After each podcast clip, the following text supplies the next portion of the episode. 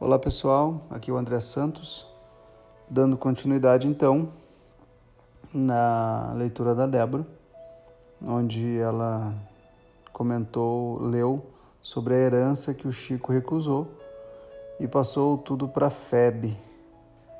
Né? Então a gente vai dando a sequência aqui desse dia de hoje. Hoje, aliás, dia de Páscoa, né? Então vamos lá, começando. No dia 26 de julho de 1948, o desabafo atribuído a um certo Alberto Santos Dumont aterrizou nas páginas em branco. O chamado pai da aviação, que se suicidou após crise depressiva provocada pelos bombardeiros aéreos durante a Revolução Constitucionalista de 1932, ainda lamentava os estragos causados por sua invenção na Segunda Guerra Mundial.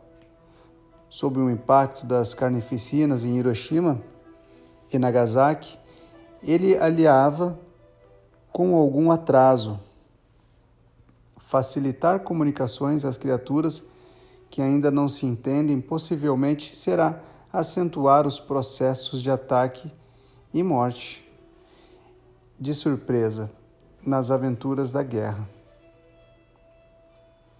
Para atenuar a sua culpa, definia a evolução como uma fatalidade e se dedicava a conselhos elevados. Outra deve ser a vocação da altura. Não há voo mais divino que da alma. Sejamos descobridores de nós mesmos. Os voos de Chico Xavier nesse ano foram turbulentos. Enquanto passava para o papel o livro Libertação, assinado por André Luiz, ele sentiu-se na mira de uma rajada de assombrações. Numa tarde, quando voltava da fazenda modelo, a pé e sozinho, parou no meio da estrada de terra e se jogou no chão, de joelhos, com os olhos voltados para o céu e as mãos enlaçadas em prece. Em sua direção, cada vez mais perto, avançava uma legião de quase seiscentas criaturas descontroladas, armadas com paus e aos berros. Você é Chico Xavier? Agora vai ver, miserável, protegido. Os agressores já estavam a cinco passos de distância e nem sinal de Emmanuel, o protetor. Chico rezou, pediu perdão a Deus e se preparou para o linchamento. De repente, as figuras começaram a se desfazer. Não sobrou uma para contar a história. Chico se levantou, sacudiu a poeira da calça e, a caminho de casa, decifrou a lição do dia. A reza era um santo remédio. Semanas depois, Chico foi surpreendido por três mulheres nuas se ensaboando embaixo do chuveiro em sua casa. Elas riam, jogavam água na, uma nas outras e encaravam o moço com olhares convidativos. O autor de Libertação fechou os olhos, rezou e, quando voltou à tona, estava sozinho, de novo no banheiro, pronto para o banho. Chico sempre se sentiu sob vigilância constante. Um dia, na fazenda modelo, arrancou uma laranja do pé e ouviu a censura. Ladrão! Emmanuel poderia pegá-lo em flagrante a qualquer momento. E entrava em cena o contrariado quando seu protegido usava palavras inconvenientes. Falava em tom áspero ou dava sinais de agressividade e impaciência. Com o tempo, Chico passou a apostar na frase: o mal é o que sai da boca do homem, e começou a construir um discurso sob medida.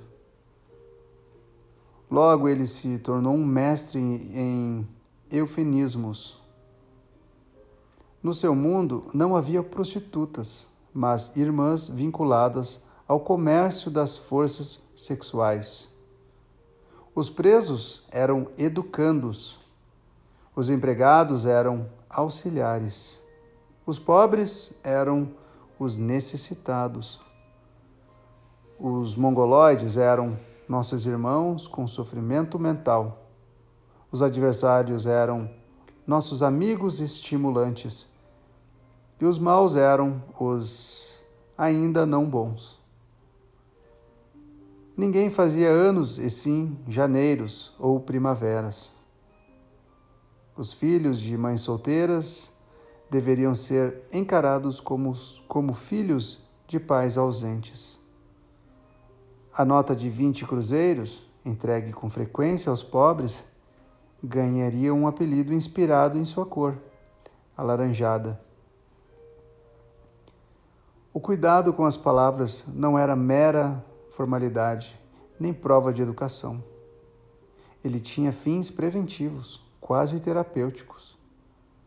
O uso das expressões agressivas era um perigoso e arriscado. Os maus pensamentos também. Era Kardec quem ensinava. Os maus pensamentos corrompem os fluidos espirituais, como os miasmas deletérios corrompem o ar respirável. Um dia, Chico andava esbaforido em direção à fazenda modelo, quando foi chamado por uma vizinha. Desde a véspera, ela tentava com com o representante do Dr. Bezerra de Menezes. Ela tentava falar com ele, né? O moço tinha assumido o compromisso de ajudá-la naquela manhã, naquela manhã.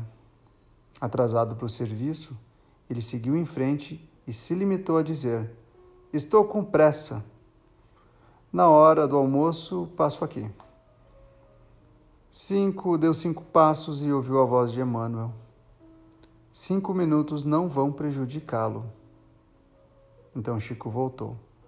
Tirou as dúvidas da mulher sobre um remédio receitado pelo Dr. Bezerra e foi embora.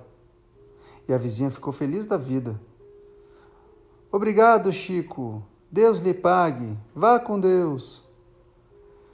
O rapaz se despediu, cem metros adiante, seguiu outro conselho de Emmanuel. Olhou para trás para ver o que saía dos lábios da moça em sua direção. Enxergou uma massa branca de fluidos luminosos aproximando-se e entrando no corpo dele. Emmanuel concluiu a lição daquele turno. Imagine-se, em vez de vá com Deus, ela dissesse vá com o diabo. Deus, uh, de seus lábios estariam saindo cinzas, ciscos, algo pior. Chico passou a aconselhar os amigos do centro Luiz Gonzaga. Até punhaladas e tiros temos recebidos de volta por mau uso das palavras.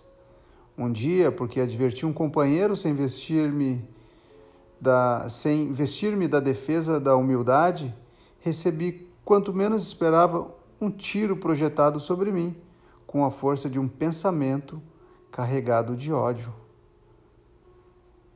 A humildade, para ele, funcionaria como escudo em várias ocasiões, e numa delas ele levou um tombo, caiu de costas e bateu a cabeça no chão. Já estava pronto para reclamar quando Emmanuel ordenou: agradeça. Agradeça como?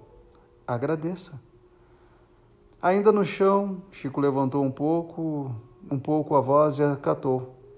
Obrigado, muito obrigado. A voz do amigo invisível decifrou o enigma. Se você se irritasse, emitiria vibrações quase iguais às deles e eles ficariam com mais força.